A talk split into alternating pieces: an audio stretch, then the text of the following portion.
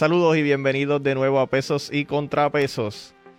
Lo prometido es deuda y creo que no nos atrasamos tanto como la Comisión Estatal de Elecciones. por eso estamos bien. Quiero comenzar por agradecer a Camilo, que estuvo con nosotros en el programa especial de las primarias y está nuevamente conmigo aquí, sabiendo que tiene que estudiar verdad de la reválida, pero él pues le preocupa mucho los procesos que están ocurriendo en el país y te lo agradezco otra vez Camilo por estar aquí siempre. Gracias a ti por la oportunidad. Muy buenas tardes a todos y todas las que nos escuchan y los que nos escuchan a través de Facebook Live. Esto es un panel más, un esfuerzo más que estamos haciendo, sobre todo para tratar de eh, aliviar un poco la incertidumbre que está ocurriendo en Puerto Rico este, esta semana, este fin de semana, y que se va a extender sin duda alguna eh, el resto de la semana. Sí, Camilo, y, pues justo cuando terminamos ese especial el sábado, que el que lo quiera ver está ahí en nuestra página de Facebook y tenemos algunos clips en Instagram, pesos y contrapesos. Pues cuando salí del estudio el sábado, pues salí a lo mejor con, con dos ilusiones, ¿verdad? Ponle así. La primera, que a lo mejor hayamos convencido a alguien que salga a votar. Y la segunda, que, que a lo mejor hayamos cambiado la opinión de alguna persona que a lo mejor iba a votar por X candidato y con la información que le, que le brindamos, pues haya cambiado la, el voto que iba a hacer o simplemente se sienta más seguro del voto que iba a hacer. Pero yo creo que con lo que nos despertamos el domingo 9 por la mañana y los que se despertaron tarde, pues vieron que todavía muchos de ellos tenían oportunidad de ir al colegio y muchos de ellos nunca pudieron ir porque las papeletas nunca llegaron en, en uno de los días más tristes, yo creo, y bochornosos en la historia moderna de Puerto Rico. Y parafraseando un poco al compañero Ricardo, creo que estamos viendo el quebrantamiento de las instituciones de Puerto Rico una por una en televisión y es bien triste. Y otra cosa que quería añadirle también para mí, a mí personalmente, no sé cómo tú lo ves Camilo, a mí me dejó un mal sabor ver al presidente del Senado, Tomás Rivera Chat, y, el y igual presidente del, del Partido Nuevo Progresista, junto al presidente del Partido Popular Democrático, Aníbal José Torres, prácticamente secuestrando, por decirlo así, el, proceso electoral con, a lo mejor por decirlo así, el subterfugio de decir que era lo justo, que muy posiblemente podía ser lo justo, pero estaban actuando en contra de la ley y no sé, a mí me dejó un mal sabor. Y rapidito para, entrar a lo que vinimos, para tenerlo en contexto, lo que, lo que dicen que fue lo que pasó, es que había un problema con las papeletas de la elección especial del PNP que los que no sabían, había una elección especial del PNP para llenar la vacante de Larry Seilhammer. ¿Qué pasa? Pues esa papeleta hubo un problema con ella y se atrasó. Por ende, no podían entregar los maletines del, del PNP. Eso no podían montarlos en los camiones. Y por tal razón también no podían entregarlas del Partido Popular Democrático. Como te digo, Camilo, eso es sin hablar de conspiraciones. Hay muchos, hay muchos, muchos cuentos, como dicen en la calle, eh, corriendo, pero yo creo que pueden haber 1.200 cuentos y como quiera no justifica que se lacere el derecho constitucional que tienen los ciudadanos y las ciudadanas a la democracia, a ejercer el voto. O sea, no es justa causa que eh, el, el, que el hecho de que no esté en las papeletas, yo ayer no pude ir a la escuela Meraldo Carazo para ejercer mi derecho al voto y así ocurrió con muchas demás personas. Y entonces, en el día de hoy, eh, nos acompaña a un profesor al cual aprecio mucho, el que tuvo la oportunidad de tomar cursos con él en Derecho Constitucional, específicamente Derecho Constitucional 1, 2 y el seminario nos acompaña el experto en Derecho Constitucional, doctor Carlos Ramos González. Muchas gracias por la oportunidad y bienvenido. Hombre, claro que sí, eh, Camilo, es un placer y un privilegio sobre todo estar entre abogados y estudiantes de derecho y ya próximos abogados, como lo son ustedes en particular. El privilegio fue mío tenerte a ti de estudiante, donde aprendí muchísimo durante esos tres cursos contigo. Gracias, profesor. Es un honor y un reto para mí y estar entrevistándole. Vamos a comenzar. ¿Qué tal le parece eh, a comenzar que en la verdad, durante entre ayer y hoy, cuestión de horas, se han radicado eh, varios recursos al Tribunal de Primera Instancia específicamente y al Tribunal Supremo de Puerto Rico. ¿Cuáles han sido esos recursos y a ver si nos puede explicar un poco sobre el proceso de recurso de certificación. Bueno, hasta donde sabemos, y recuerda que el último se radicó creo que hace apenas unas horas y que yo he podido enterarme, se han radicado varios recursos al tribunal para tratar de, bueno, de buscar un remedio en la rama judicial. Un remedio, déjame empezar comentando, un remedio que lo primero que debe decirse es a un daño que ya es irreparable, es decir, ya la laceración al derecho al voto eh, histórica para los que participaban de esas primarias de ayer, de los principales, dos principales partidos políticos del país, ya eso, ya hubo una laceración de su derecho al voto. Así es que se está acudiendo al tribunal fundamentalmente para buscar un remedio, bueno, que evite que ese daño sea mayor y que puede ver si se puede completar de alguna manera el proceso electoral. Y yo tengo conocimiento de cuatro casos, ¿verdad? Que puede que haya eh, algún otro más, pero de lo que yo tengo conocimiento, pues está el caso del candidato eh, Pedro Pierluisi a la gobernación, está dirigido, y es un, es, un, es, un, es un recurso extraño, ¿verdad? Interesante. Es una revisión, es una revisión fundamentalmente judicial o Digo esto porque lo vamos a distinguir ya mismo, por ejemplo, de, otro de los recursos que, es de uno de las votantes. Esta es una, una, solicitud para que el tribunal específicamente proteja el proceso de votación que se dio, de alguna manera ordene la votación que se dio hasta ayer, eh, sin que en ello se oponga a que continúe el proceso como ha dispuesto hasta ahora la Comisión de Primarias de ambos partidos, que es lo que se reunieron ayer y discutieron que van a seguir el domingo que viene. Así es un recurso sencillo porque va dirigido hacia eso. Vamos a contar lo que hubo, vamos a ver dónde están las máquinas y vamos a, informar cómo va la cosa hasta ahora. Remedio extrañísimo, pero parece que, efectivamente eh, algunas personas quieren que sea así. Eh, el senador Batia más tarde, más tarde, quiere decir que el, presidente, el licenciado Pierluisi fue ayer, pero ahora el senador Batia hoy radicó uno muy parecido, donde en lo fundamental pide lo mismo. De hecho, ha pedido que se unan ambos recursos. Eh, esos recursos, eh, el senador, el presidente, eh, el licenciado Pierluisi, el licenciado Pierluisi ha solicitado al Tribunal Supremo, y así lo ha acogido el Tribunal Supremo, que por el recurso de certificación interjurisdiccional, que explicaré ya mismo lo que es, pues se vea eh, de inmediato ante el Tribunal Supremo de, Puerto Rico. Eh, el senador Batia, como es parecido a ese recurso en cuanto a los remedios que está solicitando, pues ha solicitado que eso se consolide y de manera que ante el tribunal en su momento estén ambos, ante el Tribunal Supremo, porque ambos candidatos eh, piden lo mismo, interesantemente, ambos candidatos a la gobernación. Eh, hay otro recurso que fue de los primeros, que es el de una votante. Para mí me parece que es el más interesante de todos, porque eh, esto es un recurso más tradicional, está solicitando un remedio extraordinario, por eso es que se ha señalado inmediatamente para vista y tiene vista martes, mañana, cuando estamos grabando a luz, estamos, pero va a ser mañana martes, eh, a las 10 de la mañana, donde solicita inyección preliminar. Originalmente había pedido un remedio todavía más extraordinario que eso. Y está pendiente del mandamos. Había pedido también un tipo de mandamos también extraordinario. Pero es mucho más de lo que pide eh, Pierluisi o el candidato senador.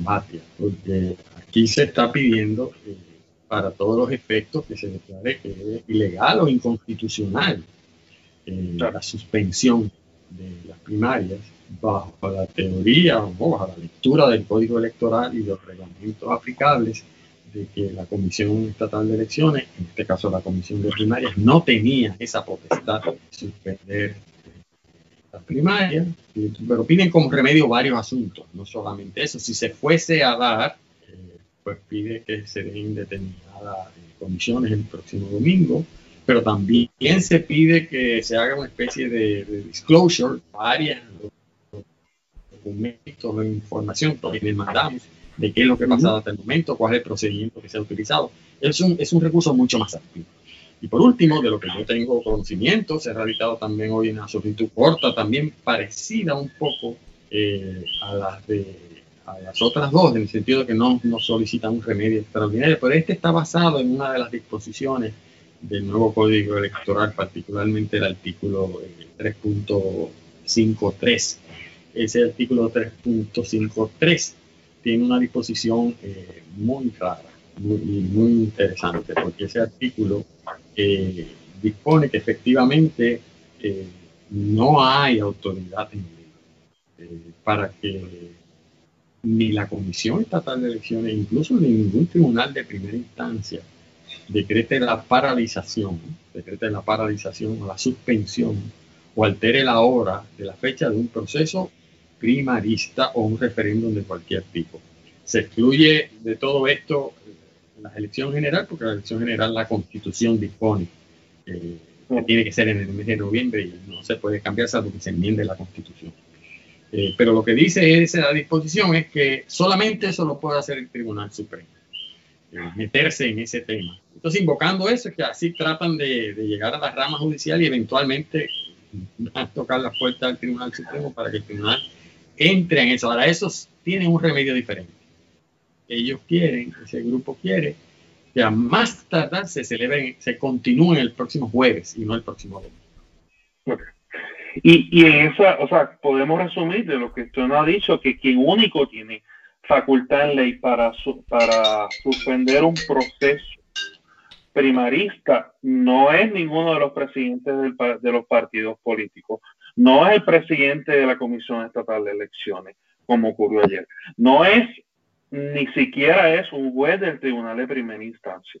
A última instancia podría, o sea, entonces estamos viendo que lo que se realizó ayer desde un punto de vista legal eh, sería nulo, podemos decirlo así, sería ilegal, contrario a la ley y por ende no surte efecto jurídico, profesor. Bueno, eh, ese, es uno de los planteamientos que hace el pleito de la votante, o, pero no pide la nulidad del proceso como tal, aunque una de, las posibilidades, sino por el contrario, que quizás se inicie todo de nuevo otra vez, que es el mismo efecto. Ese es otro de los remedios que, plantea. Eso no está planteado en ninguno de los otros tres. Pero en el peito de la votante Carmen Damaris Quiñones pide eh, en efecto lo que equivale a lo que tú dices, que es que se inicie todo de nuevo, de nuevo, lo cual equivaldría a que se, se, trate la nulidad de lo que ha sucedido. Eh, bueno, este, eh, la ley, el, código electoral es, es, un, eh, es un poco eh, ambiguo en cuanto a eso. Hay una laguna, salvo ese artículo que te acabo de mencionar, 3.5, que es el, que, dispone eh, la posibilidad de que si hubiese alguna situación sobre este tema particular de fecha, que el Supremo sea el que entiende, pero tampoco establece el recurso para llegar al Supremo. ¿eh? es una disposición constitucional muy, es una disposición estatutaria muy extraña que está sujeta también a interpretación, pero que específicamente el candidato Altieri, Delgado Altieri, es el que lo está levantando y vamos a ver cómo el Tribunal Supremo resuelve todas estas eh, inconsistencias. Profesor, le pregunto, y no, no importa si, si se cuentan los votos y después se hace la, o sea, se cuentan ya los que están y se hace otra vez la primaria el próximo fin de semana o simplemente se empieza el proceso de nuevo, como quiera, ya se le laceró completamente a, las personas que votaron y a los que no votaron, ¿cierto? No hay duda, no hay duda de eso. Eh, y, salvo la nulidad del proceso y empezar en cero, que no te estoy diciendo necesariamente la que le conviene al país en este momento, yo no me voy a meter mucho en eso todavía, pero salvo esa alternativa, ya sabemos que hay una disposición constitucional que se ha realizado, ya el voto no es igual, porque los que votaron ayer eh, posiblemente no tendrían la misma voluntad si votaran otra vez eh, unos días después o si le dieran la oportunidad de votar unos días después, porque si tú te fijas, desde que esto sucedió ayer, ya empezaron todas y todas las candidatas a, campaña nuevamente. Y a lo mejor tú votaste y de momento a la luz de cómo han reaccionado a esto, tú has cambiado tu opinión y, y votarías de una manera distinta el próximo domingo. Eso, eh, eh, razón, mientras más se atrase esto, más desigual en ese sentido. Mientras más cercano esté, pues el golpe es menos, el daño yo creo que ya, ya está hecho. Y está todo el mundo haciendo campaña a sus maneras, cada uno con sus estrategias, dependiendo de lo que le dice su inteligencia, dependiendo de lo que le dice la información extraoficial de por dónde están, están ajustando. A, la vez que toman decisiones supuestamente para obtener el derecho al voto de todos los puertorriqueños y las puertorriqueñas los que acudieron a ese proceso, eh, a la vez que están tratando de aprovechar las circunstancias para conseguir más votos. Y le pregunto, profesor, ¿usted cree que, se debería seguir los procesos del tribunal o, usted entiende que lo mejor sería que la gobernadora llamase una extraordinaria o convocar una extraordinaria y que se, se enmendara la ley? En estricto derecho constitucional debería de ser así, que sea la gobernadora la que llame a una extraordinaria eh, y que sea la Asamblea Legislativa la que, la actúe eh, y tome una decisión a la luz de, esta debacle que hubo ayer. Lo que pasa es que como, como la ley no es tan clara, ¿no? hay una laguna, porque esto no se contemplaba en la ley, me preocuparía dos cosas si se diese eso, que constitucionalmente sería lo, correcto, ¿verdad? Me preocuparía, en efecto, serían capaces los hombres y mujeres que están en esas legislaturas de llegar a unos acuerdos que muchos para candidatos. la ley como es necesario en estos momentos, cuando cuando tú tienes el partido, por ejemplo, el, partido de gobierno, sin duda lo que hay es un canibalismo. Entonces, es muy difícil yo ver cómo se puedan poner de acuerdo ahí para tratar de resolver esto en, eh, a nombre del interés público, porque ninguno quiere representar el interés público. Cada uno está representando sus propios intereses. Y además hay que recordar que la palabra consenso en el país la, la pervirtieron este, hace unas semanas, unos meses atrás, con el tema del Código Civil y el, y el Código Electoral. Pero en teoría, así, yo creo que por ahí debería de ser, pero tengo mi seria duda de que eso se vaya a dar. Profesor, usted habló de daño, de daño eh, sobre, ¿verdad? específicamente sobre los electores y, hablamos un poco y de adelantando esto y colocándolo en contexto, ¿cuál, ¿cuál usted entiende que realmente tiene un daño concreto? Es decir, Claro, poniendo desde, la perspectiva de, legitimación activa, donde uno de los, de, los, de los requisitos es un daño concreto, y en el sentido de, de Pierluisi, en el sentido de Batia, que sí tuvieron la oportunidad de ir a votar, a ellos le cogí, cogía la legitimación activa para ir a un tribunal y hacer lo que están haciendo, ciertamente, eh, ciertamente poniéndolo en perspectiva de que ellos están en la papeleta, pero ¿cuál? ¿Qué realmente sufre un daño, profesor? Eso, es una pregunta bien interesante que yo me la he estado haciendo también desde que leí las dos demandas.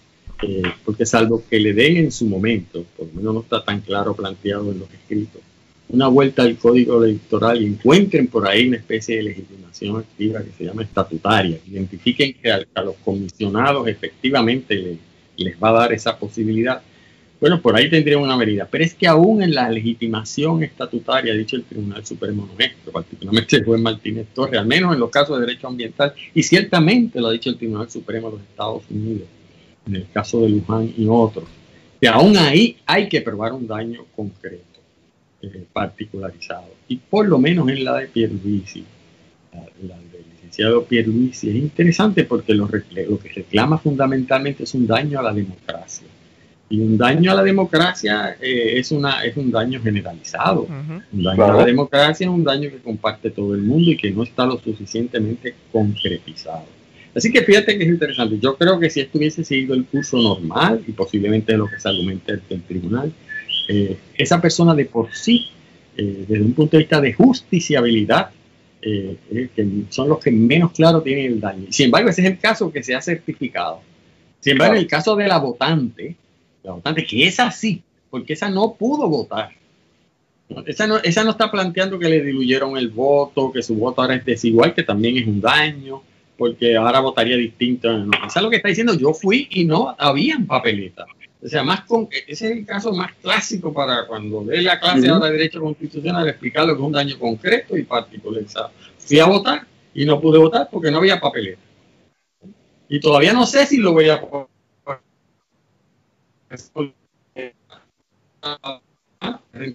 claro, lo que el Estado argumentaría para decir todavía tú estás especulando. Pero esa tiene mucho más concreto de lo que yo le veo Cuando yo digo un daño, me refiero a la pregunta que tú haces de justiciabilidad. No minimizo en lo absoluto la cuestión de enorme interés público que hay aquí en todo esto, porque después de todo, todas estas doctrinas de justiciabilidad en el fondo son doctrinas de acceso a los tribunales. Y este asunto tiene que estar en los tribunales ante la incapacidad de las ramas políticas de resolverlo. Y como sabes, esta cuestión de justiciabilidad siempre hay manera de maleabilidad en que se le da la vuelta al daño. Pero siendo bien técnico, he contestado tu pregunta de quién tiene un daño más concreto, y ahí sin duda, unos lo tienen más concreto que otros. Que quizás ese requisito cede ante el interés público. Eh, no sería la primera ni la última vez que lo ha hecho el Tribunal Supremo. De hecho, desde el caso original de la versión Aguayo, le dice que si ese es el, el, daño principal, el interés público, eso de por sí no debe ser suficiente daño. Si viene unido a otro daño más de esa persona, pues podría ser. Pero el Averso Aguayo también ha sido criticado. Después de todo, recuérdate que este requisito de justiciabilidad o de acción legitimada no es un requisito eh, fundamentalmente constitucional para el derecho constitucional puertorriqueño. Artículo 3, si en la jurisdicción federal, sí, aquí es fundamentalmente un, inicio que creó el aviso aguayo y es un elemento prudencial. Y por lo tanto, si el tribunal, aún sin justiciabilidad, quiere ver el caso, que no sería la primera ni la última vez que lo haga, eh, pues es capaz de, entender el asunto.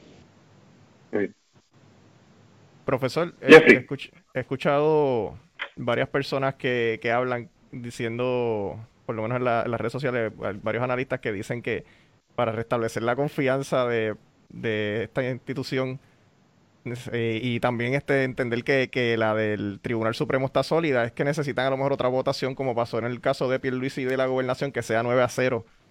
¿Usted entendería que, que se necesita esa decisión así tan, tan fuerte, un 9 a 0 para restablecer la confianza por lo menos en, estas instituciones? Un 9 a 0, un 5 a 4, de acuerdo con las reglas de juego, pues la decisión que te tome está validada por la Constitución.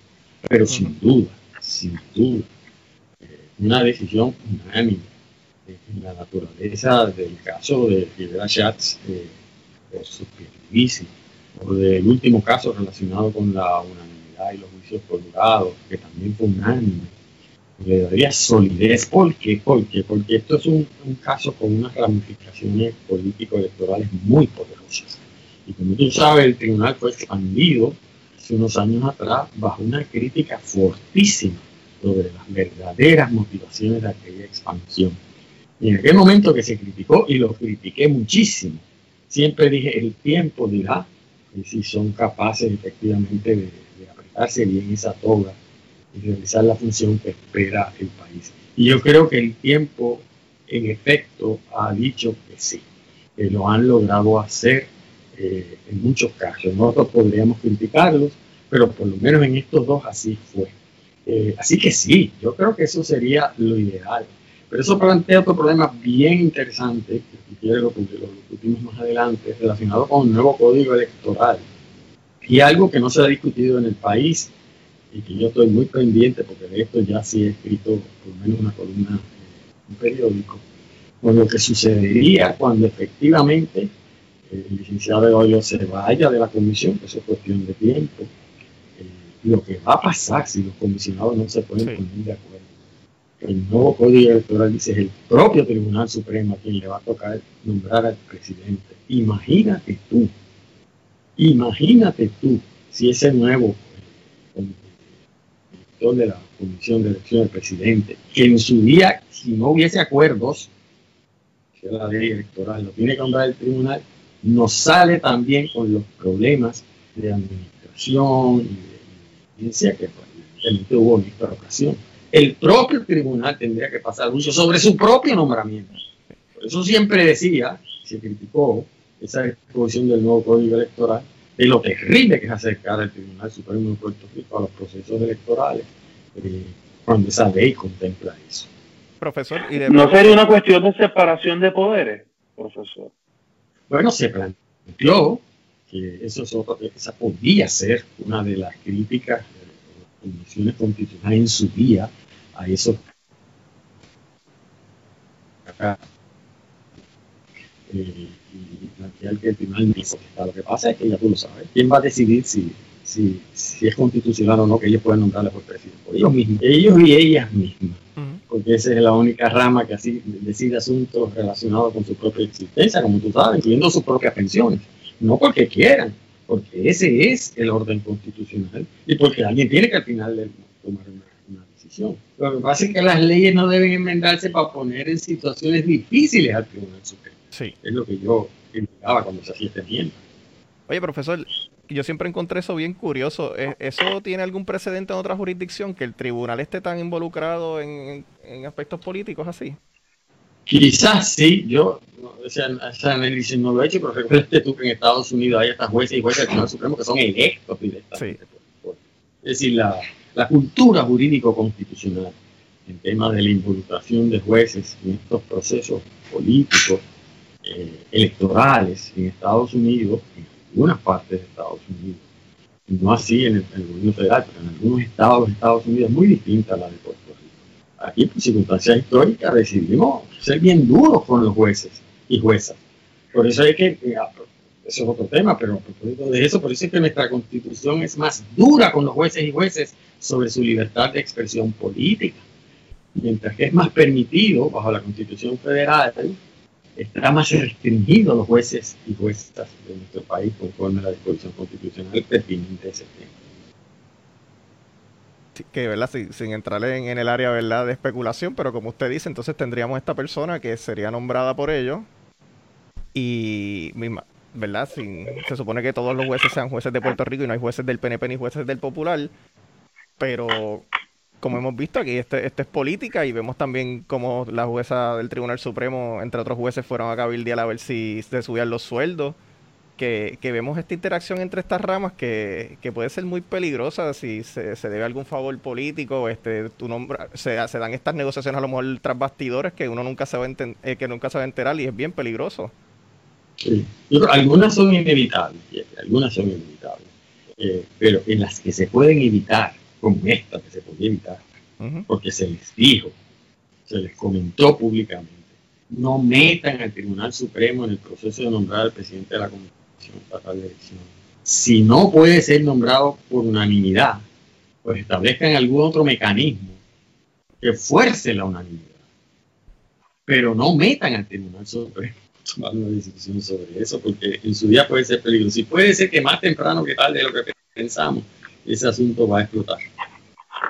Uno de los planteamientos es que el nuevo código electoral fue, fue aprobado muy eh, rápidamente y con muy poco tiempo de anticipación a la, a verdad lo que es este proceso que aplican ahora para las elecciones generales. ¿Usted entiende que eh, se une a los planteamientos de que fue una aprobación abrupta y que probablemente puede ser uno, es uno de los problemas que se agreguen a la situación actual.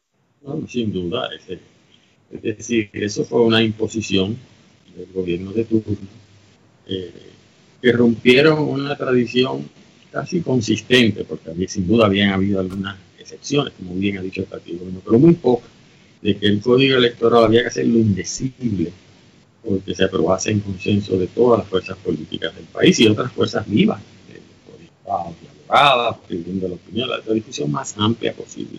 Porque, eh, es la espina dorsal de, un proceso donde rige, eh, o al en un sistema político donde rige la democracia representativa que nos ha autorizado el Congreso, ¿verdad? Eh, y por lo tanto, fue terrible lo que se hizo. Terrible porque habían dudas, ahí fue que la, gobernadora, cuando no era candidata, que efectivamente parecía que servía a los grandes, eh, al, bienestar, al bienestar general del país, yo no, yo lo voy a devolver porque esto no tiene un consenso y resultó ser que después el consenso que ella hablaba es el consenso entre el mismo gobierno, de diferentes facciones, que es horrible porque no respetó el consenso en oposición que había a, a, que ese código se aprobase, así como sucedió también con el código civil. No, sin lugar a duda, eh, es terrible lo que ha sucedido. Eh, aquí hay una laguna que ahora mismo eh, va a tener que interpretar el tribunal sobre la suspensión de la elección.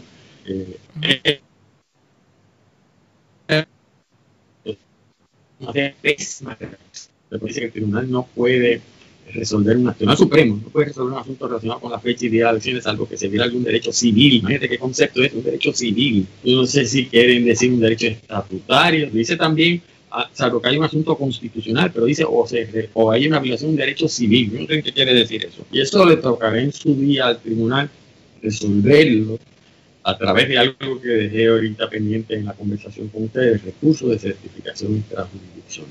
Eh, algo que está ahí, este, en la ley de la judicatura, que es una de las maneras en que llegan asuntos al tribunal, evitando pasar por el proceso normal del tribunal de primera instancia, tribunal de apelaciones, el tribunal supremo de Puerto Rico.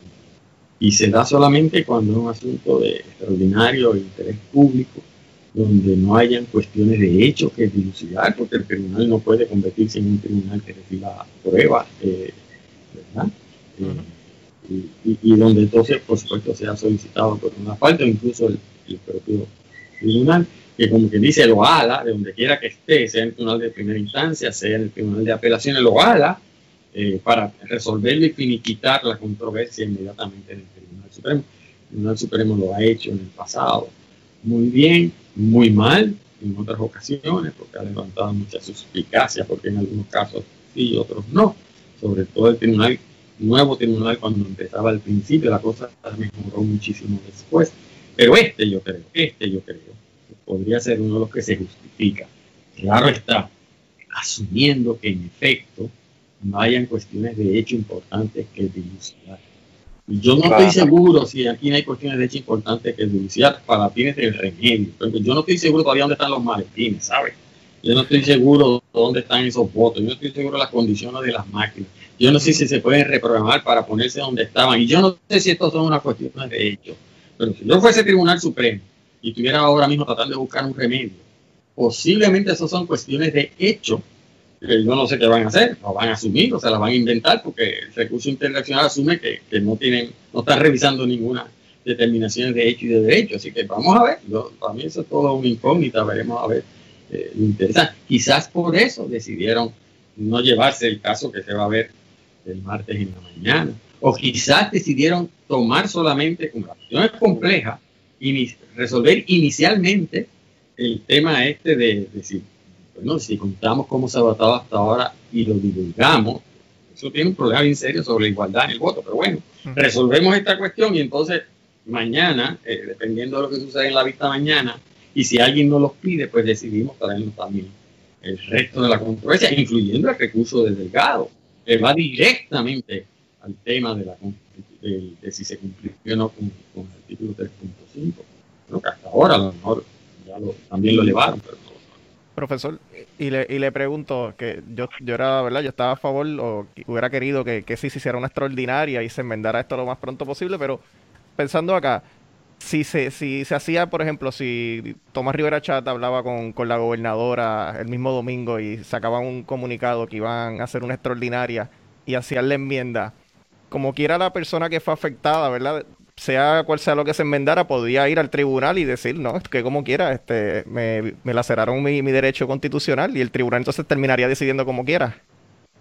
Podría ser, dependiendo de en qué consistía la enmienda. Ok. Eh, por ejemplo, si la enmienda hubiese sido eh, en modo de materia de primaria, en determinadas circunstancias se puede mover la fecha a donde va, pues se convalida el mover la fecha. Ya no sería, entonces tendría que enmendar este 3.5, ¿verdad? Dependiendo en qué consistía la enmienda, podrían hacer académico la impugnación. Sí. Eh, todavía está por ahí el tema de, la, decir un voto igual, posponiendo esto, ¿sabes? Yo lo insisto, yo creo que ese es de los problemas más serios. Eh, no es lo mismo un voto emitido ayer que un voto emitido el domingo que viene y no tiene los mismos efectos. Y eso que quizás se va a hacer si efectivamente el tribunal ese es el remedio que da, que se divulgue cómo va la votación hasta ahora. ¿Te imaginas eso? ¿Te imaginas que a mitad de una votación no enteremos cómo vamos para ver si entonces cómo nos movilizamos de en adelante? Pues eso que quien hmm. quiera que sea electo, dependiendo de lo que decida el tribunal, quien quiera que sea nominado por el partido eh, que sea, que esté sujeto a primaria, eh, ya tiene un asterisco. O sea, ya, ya esto es irremediable. Es un gobernante, un senador, un alcalde con asterisco. Claro. Eso, eso es lo que estaba eh, dialogando con los compañeros. Ah, que... 2020. Mm, eso es lo que está dialogando con los compañeros, que, que no importa quién gane, la persona que haya perdido tiene, ¿verdad? Tiene razón por pensar que, que la otra persona es ilegítima porque se, o se aprovechó de las circunstancias. es, terrible, porque yo no quiero minimizar ni jamás hacer una broma sobre un problema tan serio como este que tenemos. Ahora estoy hablando del problema de salud de la pandemia, pero se va a conocer como la elección pandémica.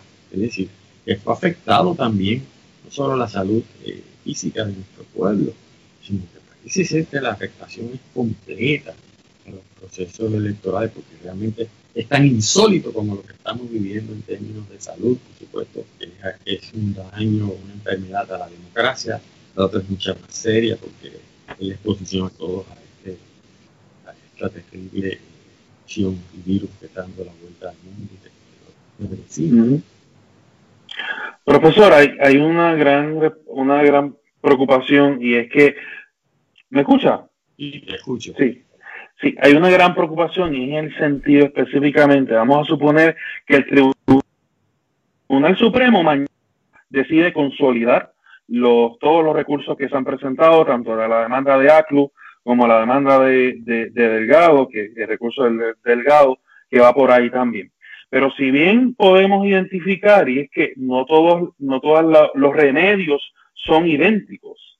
Entonces, ¿cómo entonces cuando el, Tribunal Supremo se ponga a evaluar cómo, cómo va a generalizar un remedio que no necesariamente va a, a, a paralizar, a, complacer o a satisfacer la necesidad de, ese remedio. Bueno, pues no sabemos, ahí está la, creatividad, ahí está la necesidad de que en esto haya un, un espíritu de cuerpo institucional, de tratar de que sea unánime. Ahí viene la pregunta que se hacía ahorita, porque si se va a escoger unos remedios sobre otros, pues por ejemplo, pues, tiene que ser unánime siendo posible. El tribunal, pues, eh, esa es la esperanza que tiene el país, que lo que no se le ha ocurrido quizás a las ramas políticas o a los políticos o a los candidatos y candidatas, sí se le ocurra al tribunal. Porque recuérdate que el tribunal no está limitado a seguir los remedios que ofrecen las partes. Siempre y en todas las demandas siempre aparece esa petición, esa coletilla o cualquier otro remedio que este tribunal entienda que sea necesario para remediar el, derecho constitucional violentado.